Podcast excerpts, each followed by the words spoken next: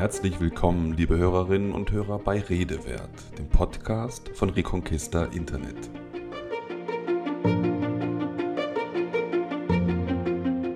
Ich habe relativ früh Konflikte mit dem System gehabt, weil mir vieles, was mir widerfahren ist, mit den Idealen, die man uns vermittelt hatte, nicht in Einklang bringen konnte.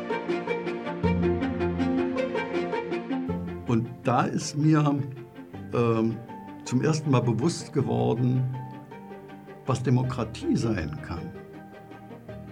Dass Recht eine Macht ist.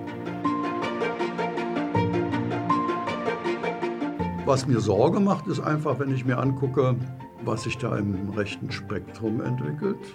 Das ist mir, das macht mir, das macht mir große Sorge. Das hat funktioniert, aber wir sind offenbar bei der Diskussion darüber, was wir machen, belauscht worden oder wir sind verraten worden, keine Ahnung. Und zwar klar, wir dürfen nicht mit zurückfahren nach Grimmitschau. Denn wenn wir zurückgekommen wären, hätte man uns die Ausweise abgenommen. Ja, das sitzt tief. Das sind, das sind Verwundungen, Verletzungen, die, die sind geblieben. Aber gut, man hat es überlebt. Geschichte auch deshalb, weil ich dachte, ich hatte so ganz emotional oder ganz unreflektiert so die Parallelen entdeckt zwischen der Jugendpolitik der Nazis und der Jugendpolitik im Sozialismus.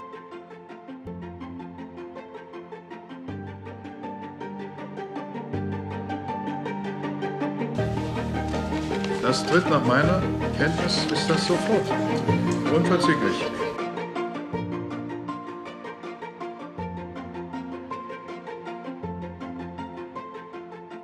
Ein Satz der Geschichte schrieb, ist das aus Unwissenheit dahingesagte, nach meiner Kenntnis ist das sofort von Günter Schabowski. Die Bürger der DDR konnten infolgedessen legal ihr Land verlassen. Viele versuchten schon davor zu fliehen. Etlichen gelang die Flucht, etliche ließen ihr Leben. Heute sprechen wir mit Herrn Pohl, geboren 1941 im heutigen Tschechien, ehemaliger Richter am Arbeitsgericht Berlin, in der DDR aufgewachsen und mit 17 Jahren aus der DDR geflohen. Mit ihm möchten wir über die Flucht, sein anschließendes Leben im Westen und die Aufarbeitung der DDR-Vergangenheit sprechen. Herzlich willkommen, Herr Pohl. Ich danke für die Einladung. Herr Pohl, als der Zweite Weltkrieg zu Ende ging, waren Sie etwa vier und bei der Gründung der DDR dann acht Jahre alt. Wann haben Sie das erste Mal bewusst die Trennung zwischen Osten und Westen mitbekommen und woran haben Sie das gemerkt? Ich habe es daran gemerkt, äh, dass ähm, für das alte Damenfahrrad, was mein Großvater zu beschaffen imstande war, in der DDR keine geeignete Bereifung aufzutreiben war. Und die wurde dann, das war noch Wulstreifen, das ist wirklich äh, Technikgeschichte, die wurden dann irgendwann mal aus dem Westen geschickt und so konnte ich auf diesem alten Damenfahrrad Radfahren lernen. Das muss so gewesen sein, ja, Ende der 40er Jahre oder zweite Hälfte der 40er Jahre. Hm. Also relativ früh war das dann schon. Ja, ja. aber das war so. Ähm, man konnte damals, also durchaus meine Großmutter, die schon Rentnerin war, die ist damals noch in den Westen gefahren. Äh, das ging so halblegal, irgendwie geduldet. Aber mir war schon klar, dass es einen, einen Unterschied gab da drüben und hier. Und in 49 DDR-Gründung. In der DDR gab es eben bestimmte Sachen nicht, äh, ohne dass ich das als fürchterlich bedrückend empfunden hätte. Also ich habe eine, äh, eine geradezu Bilderbuch-Kindheit gehabt. Ich hatte Verwandtschaft, das war noch in der Zeit vor der Zwangskollektivierung, die hatten einen Bauernhof, sieben Kilometer entfernt von der Stadt, in der ich gewohnt habe. Meine Mutter hat dann Ende der 40er Jahre angefangen beim Theater zu arbeiten. Es gab damals eine sehr aufwendige Kulturpolitik in der DDR. Und sie war Chorsängerin und bei italienischen Opern wird ja immer Komparserie gebraucht. Also ich habe Ministranten gespielt in äh, Tosca, in Cavalleria Rusticana und wenn Sie wollen, ich hatte den Spagat zwischen Pferdeführen, Kühe hüten und Opernbühne. Also wow. äh, es ging mir emotional gut, obwohl ich eben vaterlos aufgewachsen bin, weil mein Vater im Krieg gefallen ist. Aber ich habe das nicht wirklich vermisst, muss ich sagen. Die Klassenkameraden, die ich hatte, deren Väter aus dem Krieg zurückgekommen waren, äh, die waren, was die Eltern-Vater, die Kinder-Vater-Beziehung anging, sicher in vielen Fällen nicht gut dran. Die hatten das, was eben heute so mit PDBS-Syndrom umschrieben wird, die hatten es nicht leicht. Also insofern hatte ich hat nicht wirklich was vermisst. Zumal mein Großvater, der allerdings dann, da war ich elf Jahre alt, gestorben ist, in gewisser Weise die Vater, also die männliche Bezugspersonenrolle abgedeckt hat. Können Sie noch etwas über Ihre Kindheit in der DDR erzählen? Ja, na, das habe ich ja schon in, in, gewisser Weise, also indem ich den Spagat beschrieben habe zwischen Opernbühne und Pferdestall. Ähm, das war dann, man, wenn man in die Schule kam, war es eigentlich klar, dass man zu den jungen Pionieren ging. Irgendeine andere Jugendgruppierungen, in denen man irgendein Freizeitangebot bekommen hätte, gab es nicht. Es gab dann noch so, das hieß damals junge Touristen. Ähm, da lernte man eben mit Karte und Kompass umgehen und äh, äh, was weiß ich aus alten Wehrmachtsplanen, das sind so dreieckige Planen gewesen, ähm, aus einer kann man einen Umhang machen, aus zweien kann man einen Unterspann bauen, aus dreien kann man schon ein Zelt bauen. Sowas haben wir alles gelernt, das hat auch Spaß gemacht. Ähm, Schule hat mir keine Mühe bereitet. Ich war ein, äh, äh, das hat sich dann anders entwickelt, ich war im Grundschulbereich ein ja, sehr guter Schüler, also leistungsmäßig. Ähm, ich durchlief die Kindheit bis zum Beginn der Oberschule in der DDR, also nach der achten Klasse, sehr problemlos. Äh, die Ferien, also große Ferien und so, das hab, die habe ich auf dem Bauernhof verbracht. Das hatte zwei Gründe. A, verreisen ging nicht. B, das hat zu Hause die Nahrungsmittel, äh, wie soll ich sagen, Situation vereinfacht, weil ich auf dem Hof gegessen habe. Und das war einfach, das war einfach spannend. So mit einer Pferdedecke, einem Schäferhund und zwölf Kühen auf die, Reide, auf die Weide ziehen, war, war lustig. So. Und, man, und man kam sich auch wichtig vor natürlich. Ja. Man hatte das Gefühl, ich tue hier was, was sinnvoll ist. Ja. ja, das klingt sehr schön. Wann haben Sie denn oder haben Sie zu einem gewissen Zeitpunkt dann angefangen, negative Gefühle gegenüber der DDR zu entwickeln? Ich habe eigentlich negative Gefühle gegenüber der DDR als Staatsgebilde an sich nie wirklich empfunden. Ich habe relativ früh Konflikte mit dem System gehabt, weil mir vieles, was mir widerfahren ist, also besonders dann, als ich in die Oberschule gekommen bin, mit den Idealen, die man uns vermittelt hatte, nicht überein in Einklang bringen konnte. Und da ich äh, ja, ein, ja, ich will nicht sagen ein loses Mundwerk, aber eine gewisse Freude am Streit habe, also nicht am Zanken, aber am Streit habe, gab es natürlich dann Konflikte. Das ist klar. Können Sie einen so einen Konflikt erzählen? Ja, das war relativ. 1956 bin ich in die Oberschule gekommen, also Oberschule Wissenschaftlichen Zweiges hieß das. Und 1956 waren nicht nur die Olympischen Spiele in Melbourne, sondern es gab auch den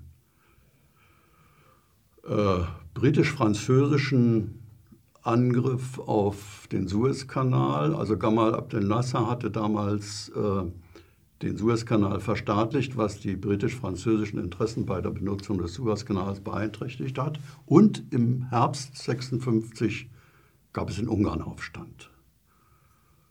Und ähm, ich will das nicht so endlos ausdehnen. Es war also so, dass äh, der damalige ungarische Führer dieses Aufstandes, Imre Notch, der war von den sowjetischen Truppen, von dem sowjetischen Kommandeur unter der Zusage des freien Geleits in das sowjetische Hauptquartier gebeten worden und ist dort natürlich verhaftet worden und dann zum Tode verurteilt und hingerichtet worden. Und es gab ein Leib- und Magenbuch, ein Jugendbuch in der DDR, ähm, oder zwei, aber das eine war dann der Grund, der zum Streit führte. Also Karl May war verboten, das ist klar, in öffentlichen Bibliotheken gab es das sowieso nicht und äh, bedingt durch die Flucht aus dem Sudetenland hatten wir auch keine umfangreiche Bibliothek. Es gab ein tolles Indianerbuch. Lieselotte Welskopf-Hinrich, eine DDR-Schriftstellerin, hatte dieses Buch geschrieben, auch rückschauend großartig. Und eines der Themen in diesem Buch war, dass die indianischen Häuptlinge in die Forts der Weißen gebeten worden sind unter der Zusage des freien Geleits. Und dort hat man sie dann festgesetzt, solange bis sie die Landabtretungsverträge unterschrieben haben. Und da habe ich dann in der Diskussion über den Ungarnaufstand gesagt, das erinnere mich an dieses Buch, Die Söhne der großen Bären. Äh, das sei doch eine gleiche Situation und Wortbruch sei immer Unrecht. Und wenn die Sowjetunion, also wenn mit dem historischen Materialismus die geschichtliche Entwicklung quasi zwingend zum Sozialismus führt, hätte es des Wortbruchs nicht bedurft, um die ungarische Konterrevolution zu überwältigen. Naja, der anschließenden Diskussion, äh, äh, die führte natürlich dazu, dass ich, äh, also die wurde dann so geführt, äh, der Wortbruch war notwendig, um ein größeres, äh, größere militärische Auseinandersetzung äh, zu verhindern und deshalb sei es also gerechtfertigt gewesen. Da hatte man dann in solchen Situationen, also die Konstellation war immer Kritik, Selbstkritik, Unterwerfungshandlung. Das musste mhm. so abspielen, sich dem, also es wurde kritisiert, meine Haltung. Ich habe dann die Selbstkritik geübt, indem ich gesagt habe, ich habe diesen äh, historischen Aspekt, diesen dogmatischen Aspekt falsch eingeschätzt. Und damit man mir das auch abnimmt, musste ich irgendwas machen. Und da habe ich dann den Antrag gestellt, in die Gesellschaft für deutsch-sowjetische Freundschaft aufgenommen zu werden. Und seitdem war ich Mitglied in der DSF. so, das ist also so der, der erste größere Konflikt gewesen. Hätte ich es nicht gemacht, wäre ich rausgeflogen. Also das Ganze lief in der Schule ab? Das hing natürlich von der ja. Schule ab. Die, ja. die, der Konflikt war ja auch in der Schule entstanden, ja. weil wir über die Konterrevolution gesprochen haben. Ne? Und dann hat der Lehrer da interveniert, als Sie. Ja, natürlich. Der hat mich zur Brust genommen und hat gesagt, das sei doch hier äh, eine völlig falsche bourgeoise und zu kurz gefasste Ansicht und wie ich denn dazu käme. Und dann hatte ich das eben so begründet und sagte, dabei hätte ich aber übersehen das. Hm.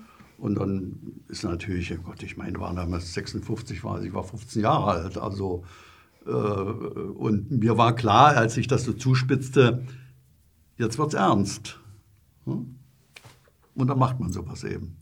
Ja, und dann wurde es ja auch ernst. Sie sind ja mit 17 im Jahr 1958 sind Sie geflohen. Ja. Gab es da einen ausschlaggebenden Grund, der Sie dann am Ende zur Flucht bewogen hat? Ja, also äh, es war so, also ich bin ja in Sachsen groß geworden. Äh, wir wurden sowohl 1957 als auch 1958 in den Herbstferien nach Mecklenburg äh, transportiert, um, äh, es gab ja immer so martialische Ausdrücke, um die Kartoffelernte Schlacht zu schlagen. Also Kartoffeln lesen hieß das auf den LPGs. Die hatten eben noch keine Kartoffelerntemaschine oder so. Mhm. Da wurde eben ein bisschen mit ein äh, bisschen rausgepolkt aus dem Boden mit so, ich weiß nicht mehr, wie die Maschinen hießen, also solche Schleudern. Und da waren, lagen die Kartoffeln frei, die mussten gesammelt werden. Also wir wurden da wieder hintransportiert und äh, auch zunächst mal unter der äh, Zusage, dass das auch bezahlt würde und kriegten dort sehr wenig zu essen. Also wir hatten Hunger, schlicht und ergreifend. 17-jährige Jungs, die den Tag über auf dem Feld arbeiten und die Verpflegung war miserabel. Also haben wir unseren begleitenden Lehrer, der auch der Schulparteisekretär war, den haben wir gefragt, ob wir nicht ein bisschen mehr zu essen bekommen können. Wir hatten Hunger. Sagt er, nee, mehr Essen gibt es nicht, aber ihr könnt ja was kaufen. Dann haben wir gesagt, gut, ist ja in Ordnung, aber wir haben nur wenig Geld mitgenommen, also wir sollten ja da verpflegt werden und so. Und also ob wir nicht von dem Geld etwas ausbezahlt bekommen könnten, was wir doch verdienen. Sagt er, das Geld gibt es nicht. Die zentrale Schulgruppenleitung der FDJ hat beschlossen, das Geld für den Hafenbau in Rostock zur Verfügung zu stellen. War nun mal guter Rat, teuer. Also haben wir darüber diskutiert, was wir machen können. Eine Totalverweigerung fanden wir unangemessen. Also haben wir uns überlegt, wir arbeiten, wir sammeln nur noch so viel Kartoffeln, wie wir meinen, dass es zu dem Essenangebot in einer vernünftigen Relation steht.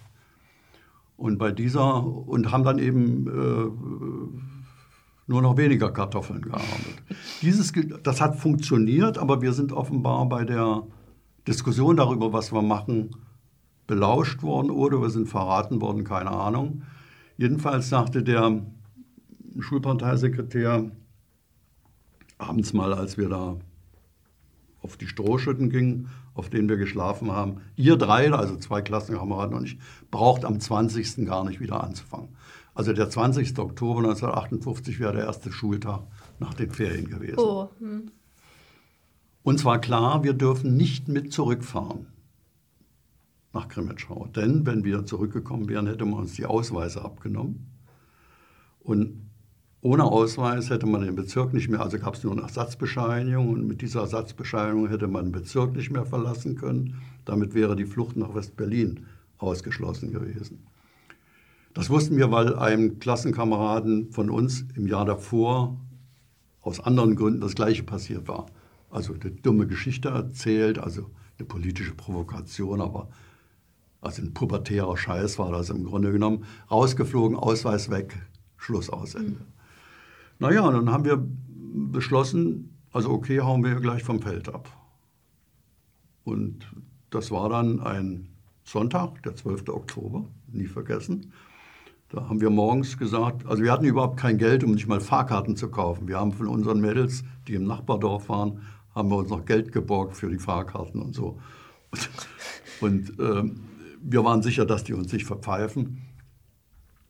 Und sind dann an dem Sonntagmorgen wieder gegenüber dem Lehrer mit der Begründung, wir besuchen unsere Freundin im Nachbardorf, sind abends zurück, sind wir morgens losgefahren und dann mit dem Zug nach Oranienburg von Oranienburg wussten wir, wenn man mit der S-Bahn zum Ostbahnhof fährt, das war der Zentralbahnhof, also wo man auch in die DDR hätte fahren können, kommt man durch den Westen und dann müssen wir da aussteigen. Das war 58 ja noch kein Problem. Man wurde kontrolliert. Äh, dieses Risiko musste man auf sich nehmen, eben auch maximal eben Freiheitsstrafe wegen versuchter Republikflucht, aber weiter ist nichts passiert. Wir sind glatt durchgekommen und waren dann eben an dem Sonntagnachmittag halb vier am, am S-Bahnhof Gesundbrunn im Westen.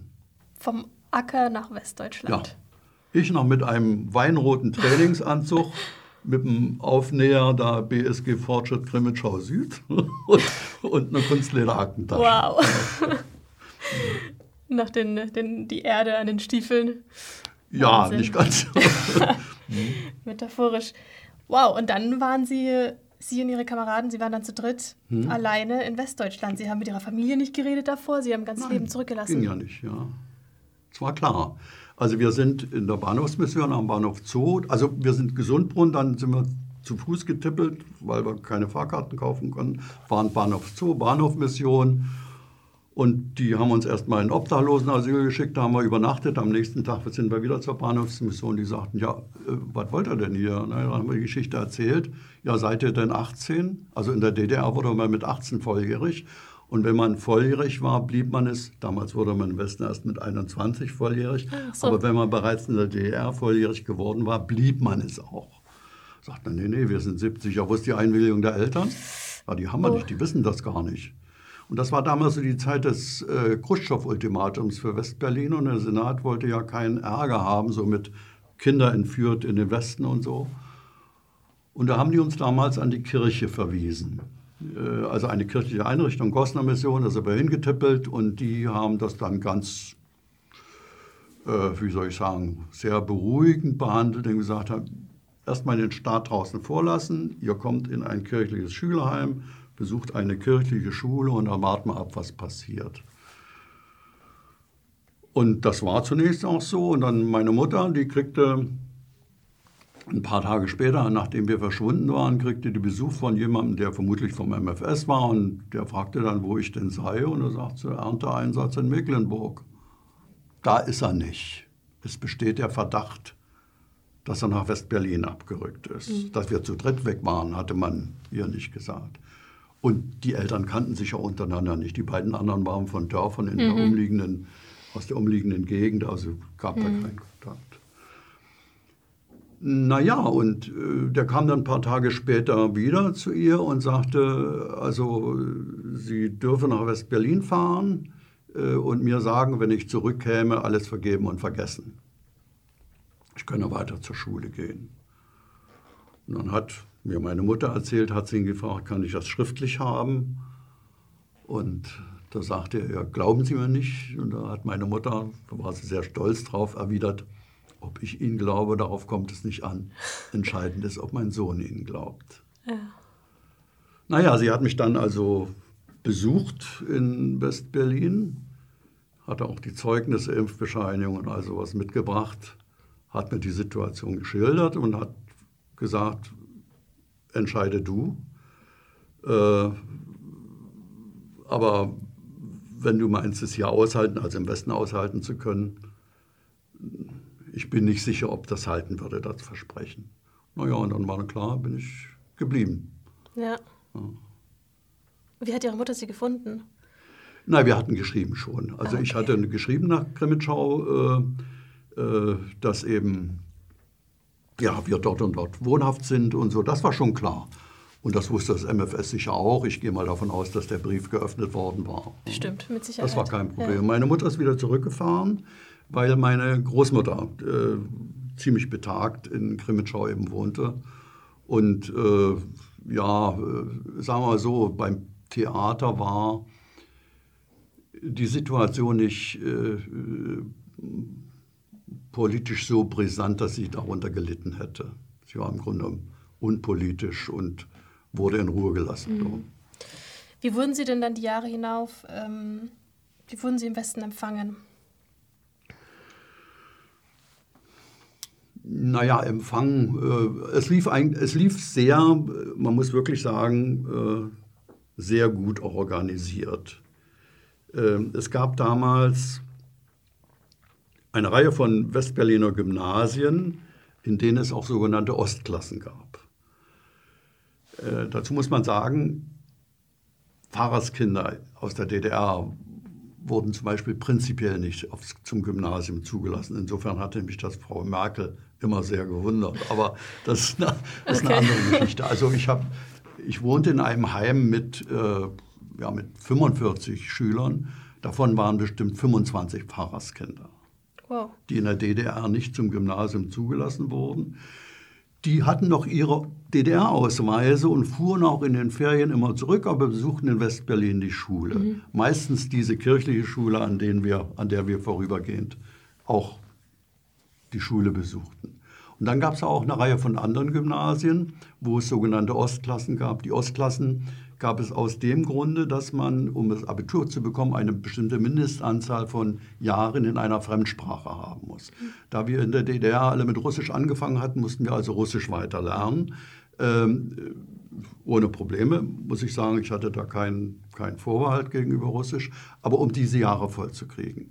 Und die gab es auch an staatlichen Gymnasien, äh, solche, solche Ostklassen. Der zweite Grund war, dass äh, die einen anderen Schuljahresrhythmus hatten als, in der, äh, als im Westen. Also die Versetzung, die, der Schuljahreswechsel in der DDR, das Schuljahr begann in der DDR immer am Weltfriedenstag am 1. September. Mhm. Punkt aus Ende. Hm? Und anders als zu Ostern mit dem Westen. Und so gab es eben die Ostklassen und wir kamen dann, nachdem diese Geschichten mit der elterlichen Einwilligung des weiteren Verbleibens im Westen geklärt war, äh, bei den anderen Fluchtgefährten auch, kamen wir an eine staatliche Schule. Und äh, ich sag mal so, die Zeit war nicht schön.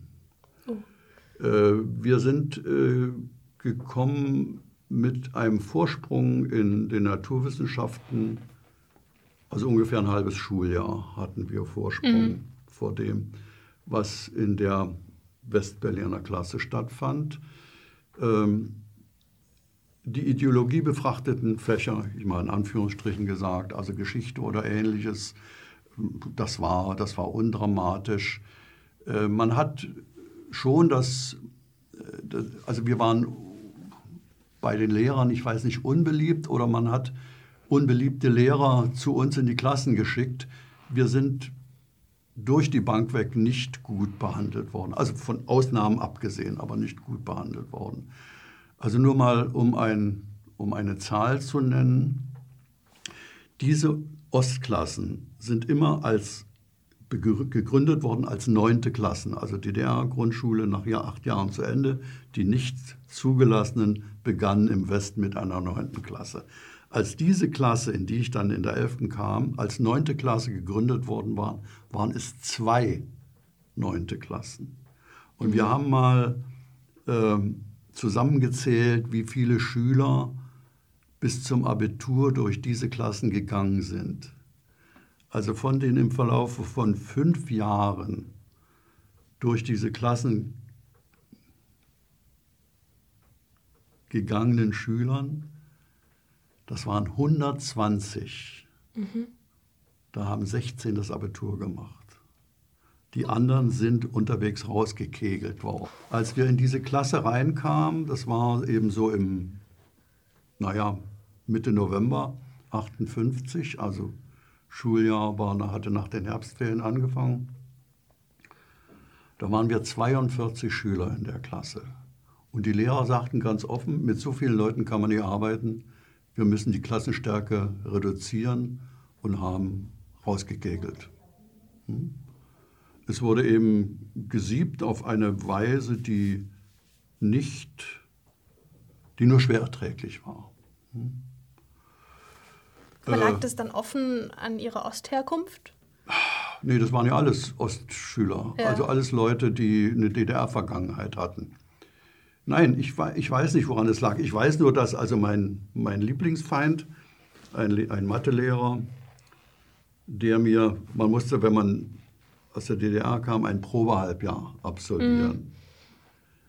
Das war dann Mitte der 11. Klasse, gab er mir in Mathe eine 3 mit der Begründung, ich solle nicht übermütig werden.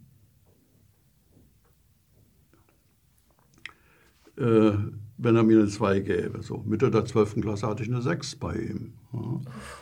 Und äh, ich bin sicher kein Mathe-Genie, gar keine Frage. Aber so ein Absturz ist nicht einfach, denke ich mal, mit einem Mangel an Begabung zu erklären. Also wir haben in der DDR auch durchaus gerechnet, 2 plus 2 ist 4. Äh, äh, aber das waren einfach, waren einfach bessere Lehrer. Dieser Lehrer, nachdem die letzte Ostklasse das Abitur gemacht hatte, und er dann Westschüler unterrichtet hatte, wurde innerhalb eines halben Jahres strafversetzt an eine andere Schule, weil die Eltern sich beschwert hatten. Wir waren freiwillig. Wow. Wir hatten keine Eltern, die uns unterstützt haben. Sie hatten keine Eltern, die sich beschweren konnten. Nein. Ja. Mit uns konnte man machen, was man Sie wollte. Sie waren da völlig hilflos. Ne? Ja. Und also meine Schulzeit äh, im Westen, das ist ein Kapitel, oder ja, die Schulzeit im Westen ist ein Kapitel, was ich ja durchaus als schmerzhaft in Erinnerung habe. Das einzig Schöne daran war, ich habe in der Zeit schon meine Frau kennengelernt. Aber das ist eine andere Geschichte. Ein Klassenkamerad von mir, Mediziner, Prof, einer der europäischen Experten im Bereich der Behandlung von Depressionen, der sagte mal, ich glaube, ich bin nur deshalb Professor geworden, um diesen Arschlöchern zu beweisen, dass ich nicht so blöd bin, für wie sie mich immer gehalten haben. Der hatte damit in der 12. Klasse auch eine 6 in Mathe. Das muss unheimlich tief sitzen oder gesessen haben. Ja, ja, das sitzt tief. Das sind, das sind Verwundungen, Verletzungen, die, die sind geblieben. Äh, aber gut, man hat es überlebt. Nein, das war eigentlich dann die, äh, also äh, das, durchs Abitur zu kommen, das war, äh, da fielen Felsen von einem ab. Sie waren dann einer der 16, die durchs Abitur gekommen sind. Bitte? Sie waren dann einer der 16. Ja, ja, ja, ja. Offensichtlich. Ähm, wie ging es dann weiter nach der Schule mit Ihnen?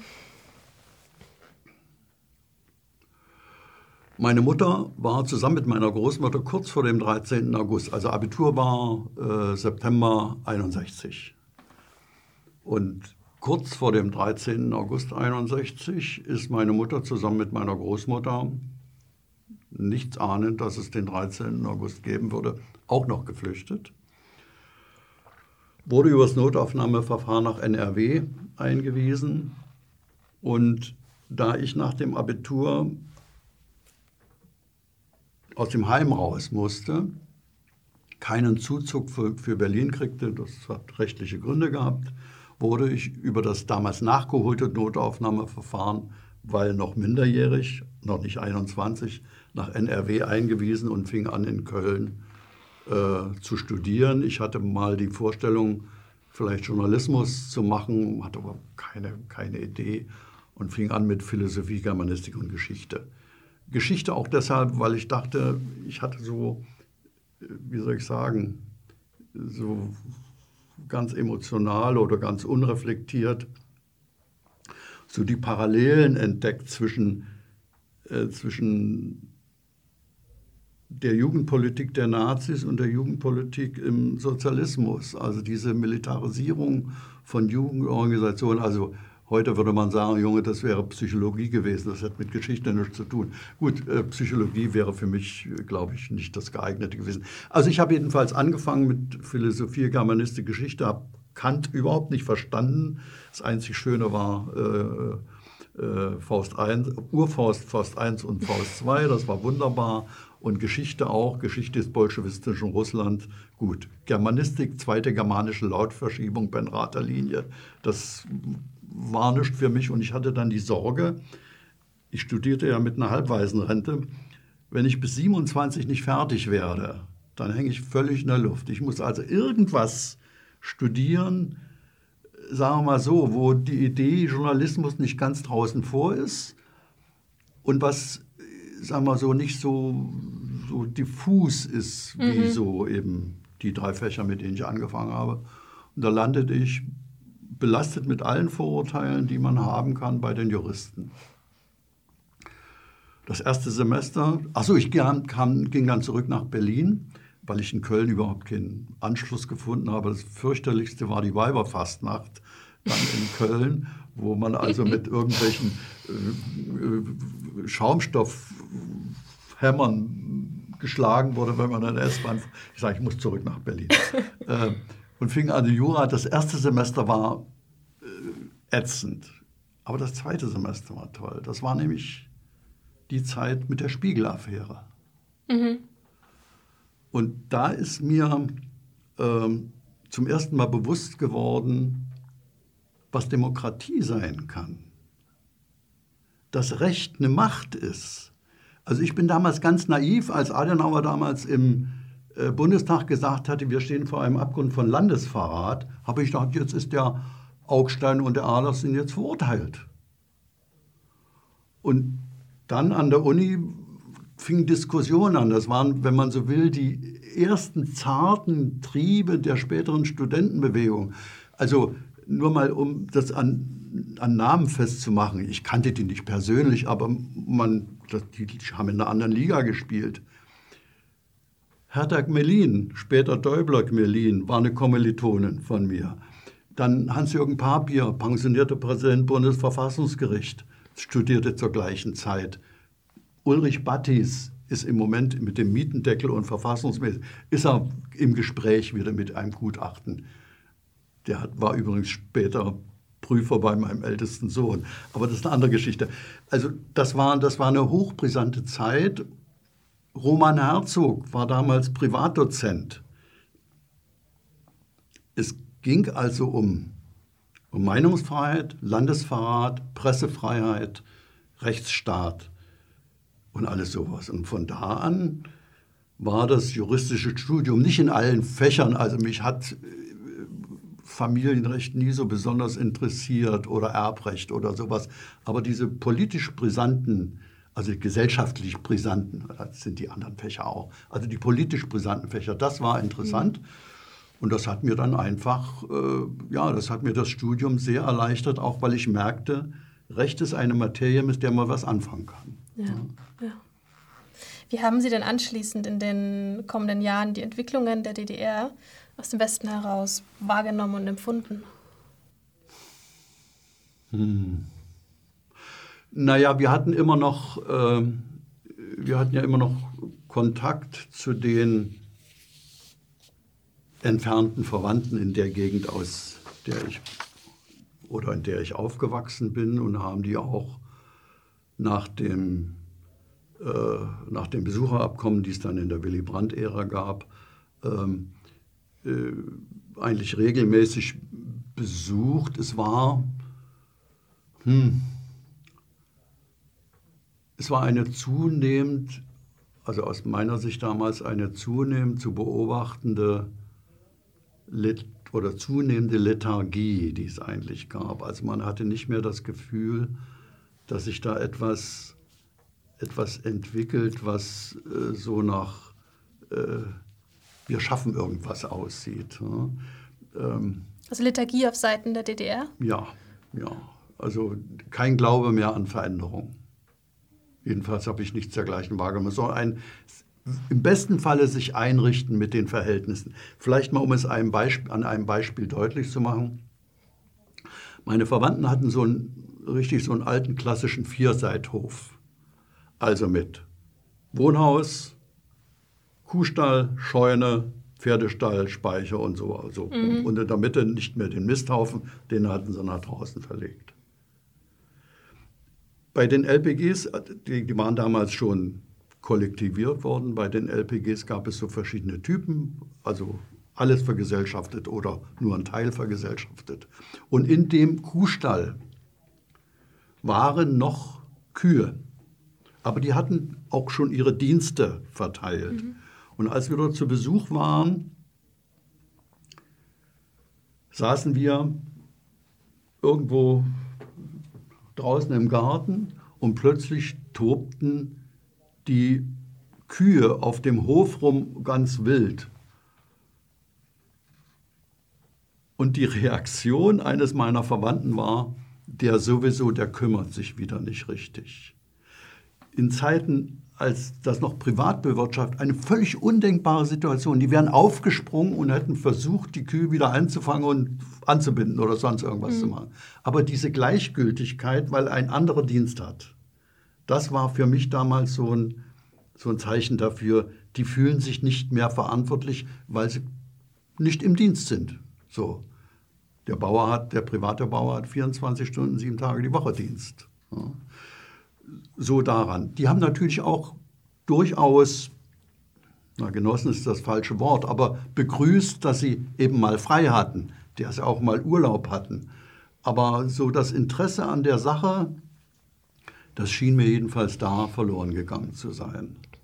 Oder dieses sich selbst verantwortlich mhm. fühlen. Mhm. Ja. Äh, ja. politisch, äh, naja, auf Sächsisch würde ich sagen, nur was soll man machen? ja, so. ja, und dann kam am 9. November 1989 der Mauerfall. Die Mauer fiel, der Weg zum wiedervereinigten Deutschland wurde bereitet. Wissen Sie denn noch, Herr Pohl, wo Sie damals waren? Der 9. November war ein Donnerstag. Ich hatte Sitzung gehabt. Und äh, ich habe das also über die Nachrichten oder so äh, nicht mitgekriegt. Wachte am 10. auf und äh, fuhr in die Stadt und die Luft war blau und rauchgeschwängert waren die Trabis unterwegs. Radio angemacht, alles ging wild durcheinander. An dem Trabi-Rauch haben Sie es gemerkt? An dem Trabi-Rauch hatten wir es. Da ist irgendwas passiert, ja. Der Tag selbst, ähm, ich bin dann relativ schnell nach Hause. Ich hatte ja Ihnen vorhin gesagt, dass mein ältester Sohn, der hat Judo gemacht. Und an dem Wochenende, am Samstag, sollten in Hildesheim die deutschen Mannschaftsmeisterschaften sein. Und äh, der Verein, in dem mein Sohn gekämpft hat, die hatten sich qualifiziert Also wir wollten Freitagnachmittag losfahren, Freitagmittag losfahren, er hatte ja noch Schule, äh, in Richtung Hildesheim. Und äh, die Mannschaft fuhr mit zwei Bussen, ich fuhr den einen VW-Bus und wir blieben in Marienborn im blauen Nebel stecken und es ging nichts mehr. Es ging wirklich nichts mehr. Die armen Jungs sind dann morgens so gegen drei oder so sind sie in die Betten gekommen und um acht mussten sie auf die Matte. Yeah. Die waren so mausentot, sodass also diese deutsche Jugendmannschaftsmeisterschaft also nicht eine der erfolgreichsten war, an der mein Sohn teilgenommen hat. Nein, das ist also natürlich ein Witz. Also, aber es hat sich wirklich so abgespielt. Ne? Die, die Bedeutung äh, ist uns zunächst mal, wir haben, wir haben uns gedacht, was, was, wie soll das jetzt weitergehen? Was, was soll passieren? Und äh, ich weiß noch, das ist natürlich nicht November gewesen, sondern das war dann ein paar Wochen anderthalb Monate später. Es muss noch vor Weihnachten gewesen sein. Da war in dem Dorf, wo dieser Bauernhof war mit den Verwandten, war einer gestorben. Und ich fuhr zu der Beerdigung. Und wie das in bäuerlichen Gesellschaften so ist, ähm, da unterscheidet sich ab nachmittags um fünf die Kindstaufe nicht von der Beerdigung. Da sitzen die eben in richtig klassisch könnte man noch stellen, den Bratenröcken und es wird gequatscht und gesoffen. So, und äh, damals, damals fing bei denen schon an, das hat mir richtig, ich will nicht sagen Angst gemacht, aber ich sagte, um Gottes Willen, wo führt das hin? Also Vereinigung. Was anderes stand gar nicht zur Debatte, Vereinigung. Und da sagte ich, also Leute, seid doch vorsichtig. Ähm, Gorbatschow steht so auf der Kippe. Und wenn ihr hier losmarschiert in Richtung Vereinigung, stürzt Gorbatschow und das Ganze wird rückgängig gemacht. Warum nicht der Versuch, einen selbstständigen Staat DDR beizubehalten? Es ist mir doch völlig egal, ob ich in Österreich oder in der Bundesrepublik, auf beiden Seiten zahlt man mit dem Euro-Scheck. Warum soll das nicht auch in die andere Richtung gehen? Nein, sagt ein Bauer, werde ich nie vergessen, hält mir den Zeigefinger in die Nase und sagt, wir wollen die Mark. Also das, was später so dieses, äh, kommt die D-Mark, bleiben wir, kommt sie nicht, gehen wir zu ihr, das war damals mhm. Ende des Jahres 89 schon ganz klar. Und dann sagte ich noch, Leute, ihr habt wirtschaftlich keine Chance. Ach, na, wir haben doch Lieferfristen mit dem Trabi. Ich sage, ihr glaubt doch nicht, dass ihr den Trabi weiter herstellen könnt. Ich sage, auf den Gebrauchtwagenmärkten in der Bundesrepublik stehen mehr Autos, als in der ganzen DDR verkauft werden können. Und dann ist, na, verkaufen wir nach Ungarn. Hm. Ich sage, die, auch die Ungarn werden keinen Trabi mehr kaufen. Ich sage, das Einzige von dem Zustand der chemischen Industrie wusste man noch nicht so sehr viel, außer dass es in Bitterfeld immer sehr roch. Ähm, ich sage, das Einzige, was wirklich eine Konjunktur haben könnte, ist die Bauwirtschaft. Aber sonst sehe ich nicht, wo, wo das industriell mithalten könnte. Also ich bin sehr, sehr, sehr skeptisch, was äh, das Überleben der DDR. Nein, das war völlig falsch und so, so, hm. So habe ich unmittelbar Ende 89 erlebt. Er hat sich ja viel bewahrheitet von dem, ja, was Sie gesagt ja, hatten. Ja, das stimmt. Und äh, naja, und dann im Frühjahr 9 ja, naja, gut. Fragen Sie mal weiter. Ich habe jetzt den Faden ein bisschen verloren. Sie waren ja ähm, sowohl vor als auch nach der Wende von 1971 bis 2006 als Richter am Arbeitsgericht Berlin tätig. Ja. Wie hat sich denn die Wende auf Ihr Berufsleben als Richter ausgewirkt? Na, die Wende selbst unmittelbar nicht. In den Monaten im Frühjahr 1990, als alles auf eine Vereinigung schon hinzulaufen schien, haben wir versucht, mit den Ostberliner Richtern Kontakt aufzunehmen, um sie, sagen wir mal so, auf das bundesdeutsche Arbeitsrecht vorzubereiten. Das ließ sich auch zunächst ganz gut an. Was uns so ein bisschen Schwierigkeiten bereitete, war, also den Wessis, war, bis zu welchem Maß an Verstrickung können wir mit den Kollegen umgehen, mit ihnen klarkommen. Was meinen Sie mit Verstrickungen? Ja, das war so, es gab in der DDR keine Arbeitsrichter, sondern das waren Richter, die wurden universell eingesetzt. Und es gehörte zu den Dienstplänen unter anderem, dass die dann auch mal Bereitschaftsdienst hatten, um Haftbefehle bei auf Demonstrationen festgenommenen Personen zu verkünden und, und, und.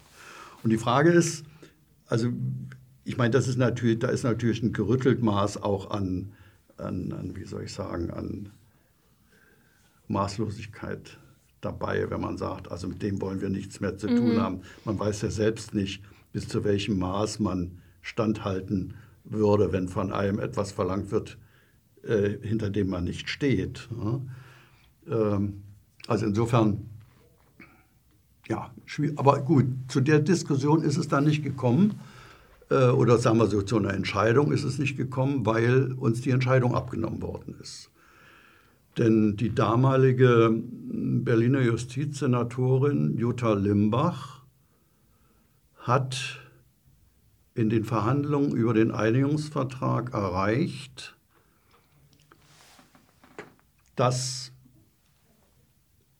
Justiz ist Ländersache, dass die Gerichte fortgeführt oder abgewickelt werden. Das hat sie in den Einigungsvertrag reingebracht. Und das war eine ganz klare eine, eine Lex Berlin. In den fünf neuen Ländern konnte man die Gerichte nicht abwickeln. Es musste weiter, was weiß ich, Diebe verurteilt, Ehen geschieden oder sonst irgendwas werden. Das einzige Bundesland, auf dem oder das einzige Land, in dem quasi eine Vereinigung innerhalb des Landes stattfand, war Berlin. Mhm. Und da hat die Limbach dann gesagt, ich wickle die Ostberliner Justiz ab. Die wurden in die Warteschleife geschickt. Und wir kriegten beim Arbeitsgericht Berlin von einem Tag auf den anderen 6000 Verfahrensakten, arbeitsrechtliche Streitigkeiten auf den Tisch. Und äh, wenn Sie mal davon ausgehen, dass ein Richter naja, über 600 Sachen im Jahr sollten es nicht sein, ist das ein, äh, also das ist eigentlich zu viel, 600 Sachen.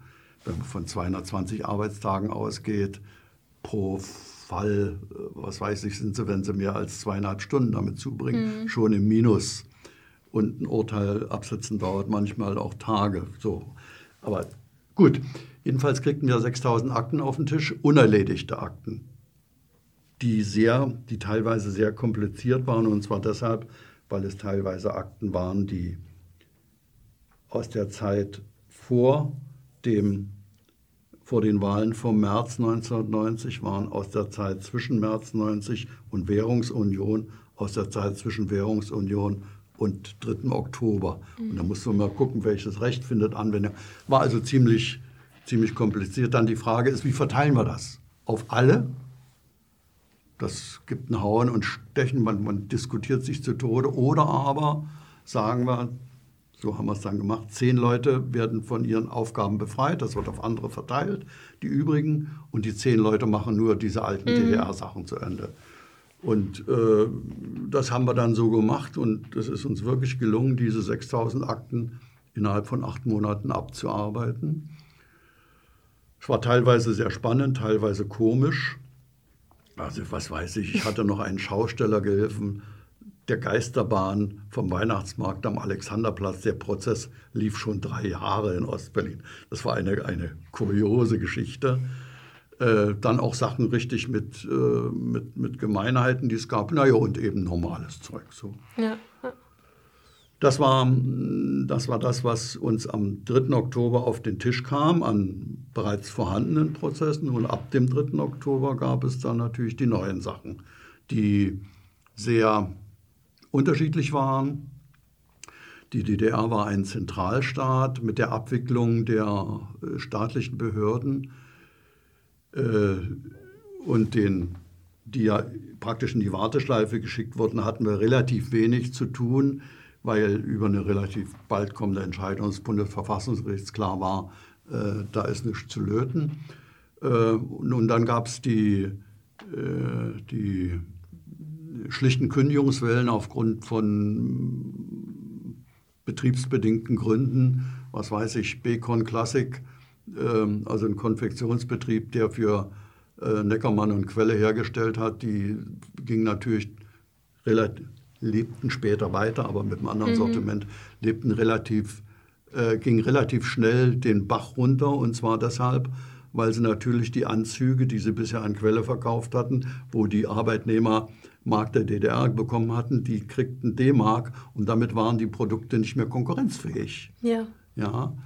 Äh, naja, und dann eben die, äh, die, wie soll ich sagen, die Fälle, wo also äh, äh das Ministerium für Staatssicherheit äh, Kontakte zu diesen Arbeitnehmern hatte, was dann hochbar geworden war, woraufhin die Kündigung bekam. Mhm. Das waren die sogenannten Stasi-Prozesse. Äh, aber das war auch ein eigentlich, die waren, die waren spannend teilweise, das muss man wirklich sagen. Aber äh, das war dann auch relativ schnell vorbei. Mhm. Ja, Stasi-Prozesse ist ein gutes Stichwort. Ähm, wir kommen zu einem anderen Thema und zwar zum Thema Aufarbeitung. Für dieses Gespräch heute haben wir uns ja in Berlin getroffen und Touristen, die heutzutage die Hauptstadt besuchen, schauen sich da die Überbleibsel der Berliner Mauer an einige Trabi-Touristen, die auf ihre Rundfahrt nicht ganz so lange warten müssen wie die Bürger der DDR damals, ähm, wird dabei ganz nostalgisch zumute. Es gibt deutlich weniger Menschen, die zum Beispiel die Gedenkstätte in Hohenschönhausen besuchen, ein ehemaliges Gefängnis der Stasi, in der Menschen zu Unrecht gefangen gehalten und gefoltert wurden. Herr Pohl, wenn wir an Verbrechen an die Menschlichkeit, die in der DDR begangen wurden, denken, Meinen Sie, dass diese im Vereinigten Deutschland anschließend genügend aufgearbeitet wurden? Da fällt mir nur Effi Priester ein. Das ist ein weites Feld. Äh,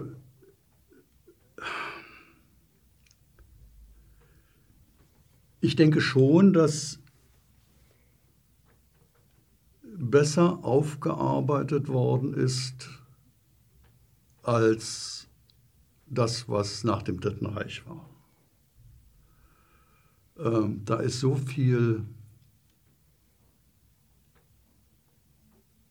lange hingenommen worden, dass man, äh, also gerade auch im, im, im, juristischen Bereich, also ich denke nur, dass ein, ein, ein, ein ganz strammer NS-Mann äh,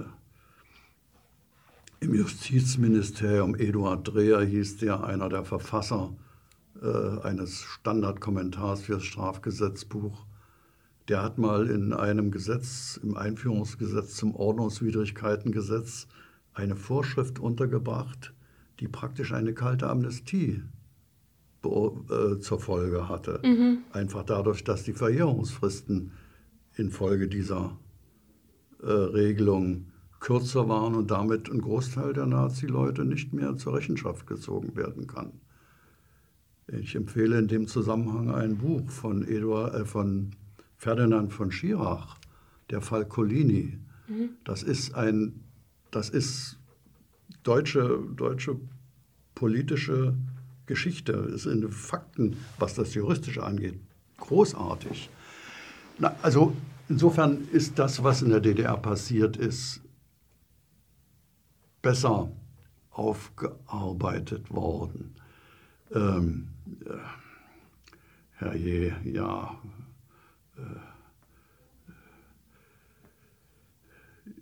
wissen Sie, da kommt man ganz schnell zu der Diskussion, ob, ob die DDR ein Unrechtsstaat war. Und äh, da, äh, über diese Frage kann man endlos diskutieren, ohne dass man zu einem mhm. Ergebnis kommt, einfach weil Unrechtsstaat ein viel zu unscharfer Begriff ist. Er ist ja nicht einfach das Gegenteil von Rechtsstaat. Und äh, ich war mal vor Jahren auf einer Veranstaltung mit äh, Markus Meckel, Markus Meckel, weiß ich nicht, ehemaliger DDR-Außenminister, äh, der sagte, auch da für ihn sei die DDR äh, schlicht eine Diktatur gewesen, damit sei alles gesagt. Punkt aus Ende. Unrechtsstaat ist viel zu unscharf. Ähm, ich denke schon, dass das im Großen und Ganzen äh, zufriedenstellend gelaufen ist. Ähm, man, kann, man kann sowas, glaube ich, nicht.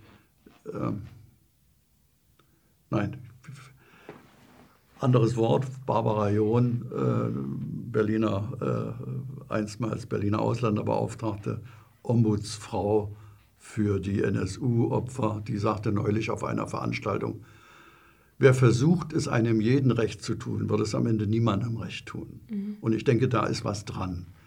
Äh, die Vorstellung, äh, dass man das perfekt lösen könnte, ist Illusion. Oder man kann es auch sagen, wie die Japaner, eben der Weg ist das Ziel. Und ich denke, das ist im Großen und Ganzen äh, gut gelaufen. Mhm. Und wer damit nicht zufrieden ist, hätte sagen müssen, wie er es sich besser vorgestellt hat. Hm. Hm. Dann noch ein paar persönliche Eindrücke. Haben Sie denn heute das Gefühl, dass Deutschland wieder geeint ist?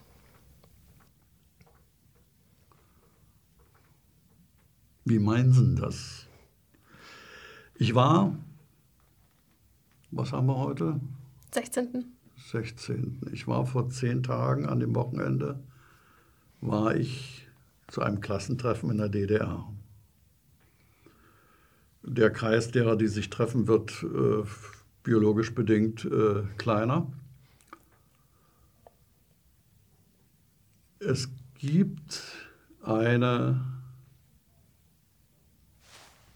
eine, wie soll ich sagen, eine, eine Grenze in der, in der Vertrautheit, die ist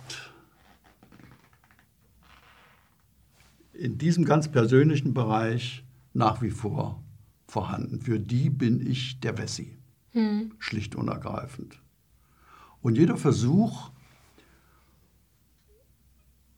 also schon der Versuch darüber zu reden, wie war das eigentlich damals, als wir weg waren? Was hat, wie hat die Klasse darauf reagiert? Stößt auf eisernes Schweigen.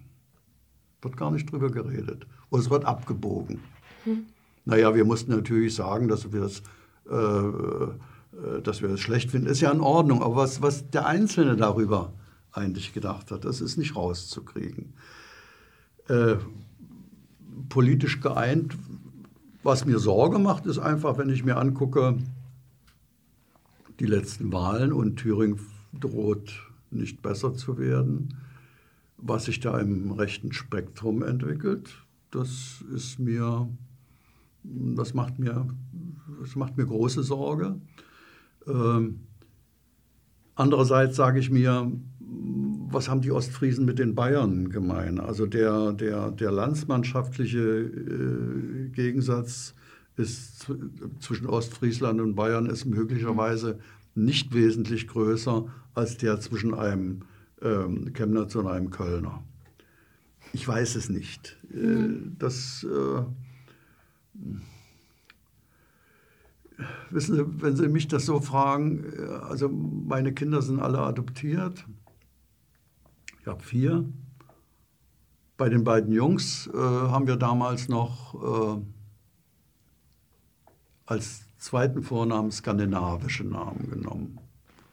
Äh, der eine ist Trückwe und der andere ist Lasse. Trückwe, erster General, Trückwe Lee, der erste Generalsekretär der Vereinten Nationen. Lasse Viren, das ist der, äh, Lasse Viren war ein Langstreckler, der bei den Olympischen Spielen in München im Endlauf gestürzt ist und trotzdem gewonnen hat. Mhm. Und das passt zu meinem ältesten Sohn. Niederlagen, hinfallen ist zulässig, wieder aufstehen muss man. Und als, wenn wir damals gefragt wurden, warum skandinavische Namen, da meinte ich immer so ein bisschen zynisch. Na, wenn Sie mal emigri emigrieren müssen, finden Sie wenigstens in Skandinavien eine Heimat. Mir kommt das manchmal so vor, dass es mir regelrecht Angst macht, so was könnte passieren. Weil sich hier politische Verhältnisse so verändern, dass dass man nicht mehr bleiben möchte. Ja. Mit einer Ausnahme. Ich habe eine Auslandsreise in die Sowjetunion gemacht. Bin ich immer nur in Länder gefahren, wo ich sicher war, wenn mir dort was passiert, finde ich einen Rechtsstaat vor. Mhm. Also ich war in der Zeit der Obristen nicht in Griechenland, ich bin weder ins Franco-Spanien noch ins Salazar-Portugal äh, gefahren. Das hätte ich nie gemacht. Ja. Sowjetunion war die Ausnahme, wenn Sie wollen. Einfach, ich wollte das mal sehen, womit ich mich intensiv befasst habe. Ähm ich kann nur hoffen, dass, dass, ein, Un, dass, es, dass es ein, ein seniler Pessimismus ist, der mich da, äh, der mich da erfasst und wünsche mir natürlich nichts sehnlicher, als dass es ganz anders kommt. Ja.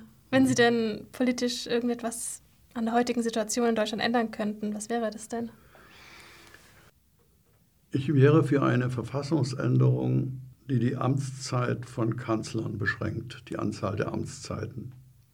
Das hat jetzt nichts mit Frau Merkel und nichts mit Herrn Kohl zu tun.